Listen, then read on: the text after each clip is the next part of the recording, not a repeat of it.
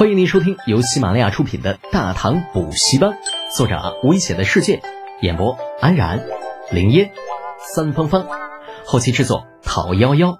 感谢订阅。第四十七集，紧张的一夜。外面灵府的军卒动作很快，连夜出营，在附近的荒山上弄了近百斤蒿草。弄回营之后，那几经辗转，送入李浩所在的那几间营房。这个时候，营房里面已经被送来了不下四十余人，这基本上每个不是大汗淋漓，就是冷得缩成一团。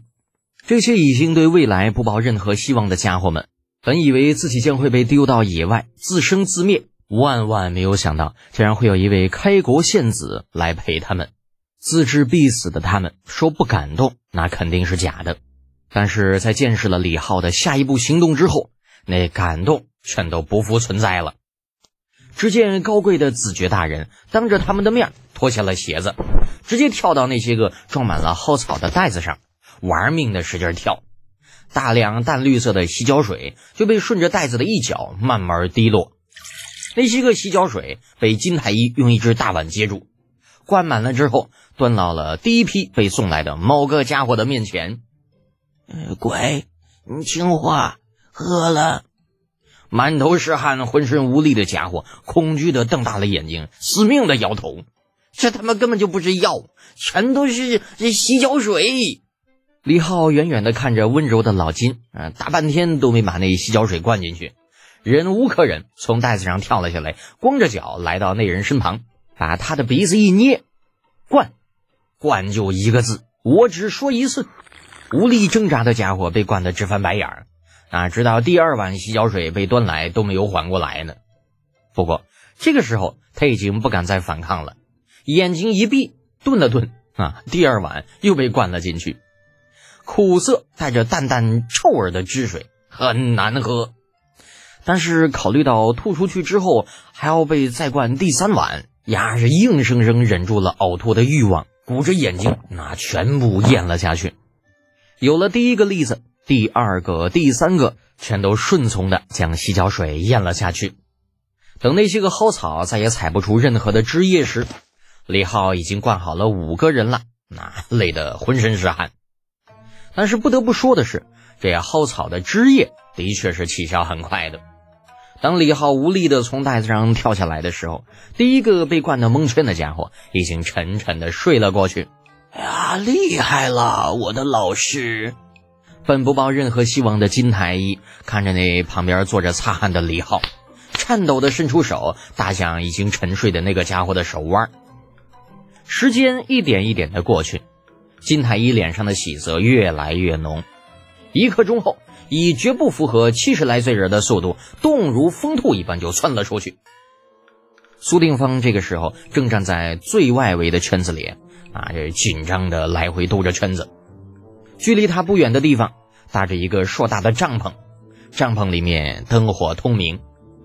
太子李承乾哭丧着脸坐在了帐中，啊，身后站着何干成机。不远处，程楚墨睡得口水老长，而李振则是一个劲儿的唉声叹气。三人中，啊，小程和李振是因为兄弟义气，听说李浩独自入营的消息，不顾家人反对，直接就跟了过来。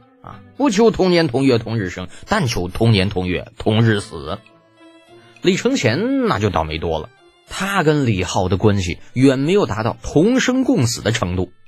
之所以会来到这里，是因为李二觉得，那这是一个必死的任务。李浩能去，他这个未来的国君，那自然也能。所以，嗯，这三个家伙便凑到了一起，共同缩在一个小帐篷里边等着消息。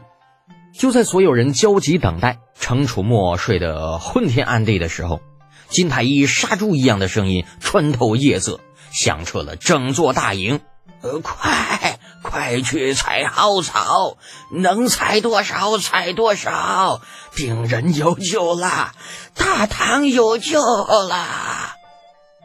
那苏定方第一时间赶到了最内圈，不顾随时会染上疫病，一把抓住了老金的胳膊。怎么回事？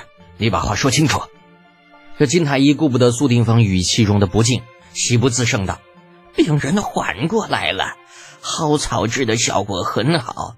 第一个喝下药汁的病人已经脉象稳定，现在需要更多的蒿草汁。苏将军，让你的人马全都去采蒿草，越多越好。真的？苏定峰先是一愣，接着很快反应过来：“你的意思是，李德姐能治疫病？”“呃，对，能治，而且已经差不多治好了。”“操，这混蛋竟然成功了！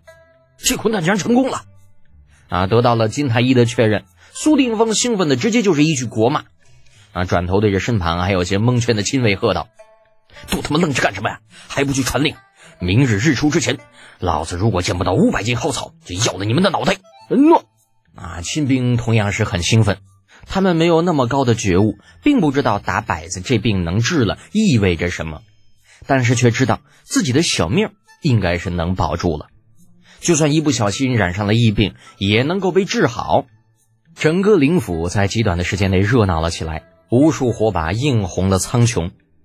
李承乾等人自然也得到了消息。程楚墨顾不得嘴角拉的老长的口水，大声的嚷嚷着：“嗯，看看看看，嗯，我说来的时候说什么来着？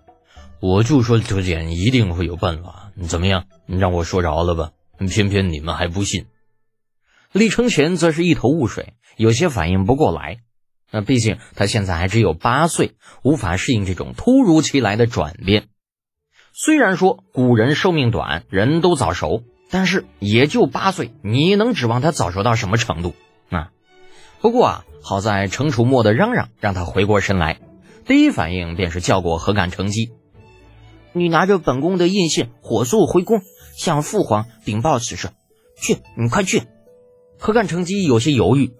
呃，可是殿下您的安全，本宫在李师铎的军营里能有什么问题。再说了，这不还有程校尉和李校尉在吗？呃，诺。何干成机无奈，只能答应着出战而去。不多时，马蹄声渐渐远去了。恢复了镇定的李承乾，这个时候已经带上了楚军的风范，看了坐立不安的程楚墨一眼。楚墨、李振，你们二人可随本宫去见见李世铎？那程李二人一下站了起来，有何不敢？好，那我们这就过去。深夜的东宫，灯火通明，无数禁军如临大敌，死死的守着各处宫门。立正殿，李二、杜如晦、长孙无忌、李靖无声的坐着，像是等待命运的审判，只希望等一下，不要有噩耗传来。长孙皇后同样没有休息。在忐忑不安中等待着，不知是好还是坏的消息。本集播讲完毕，安然感谢您的支持。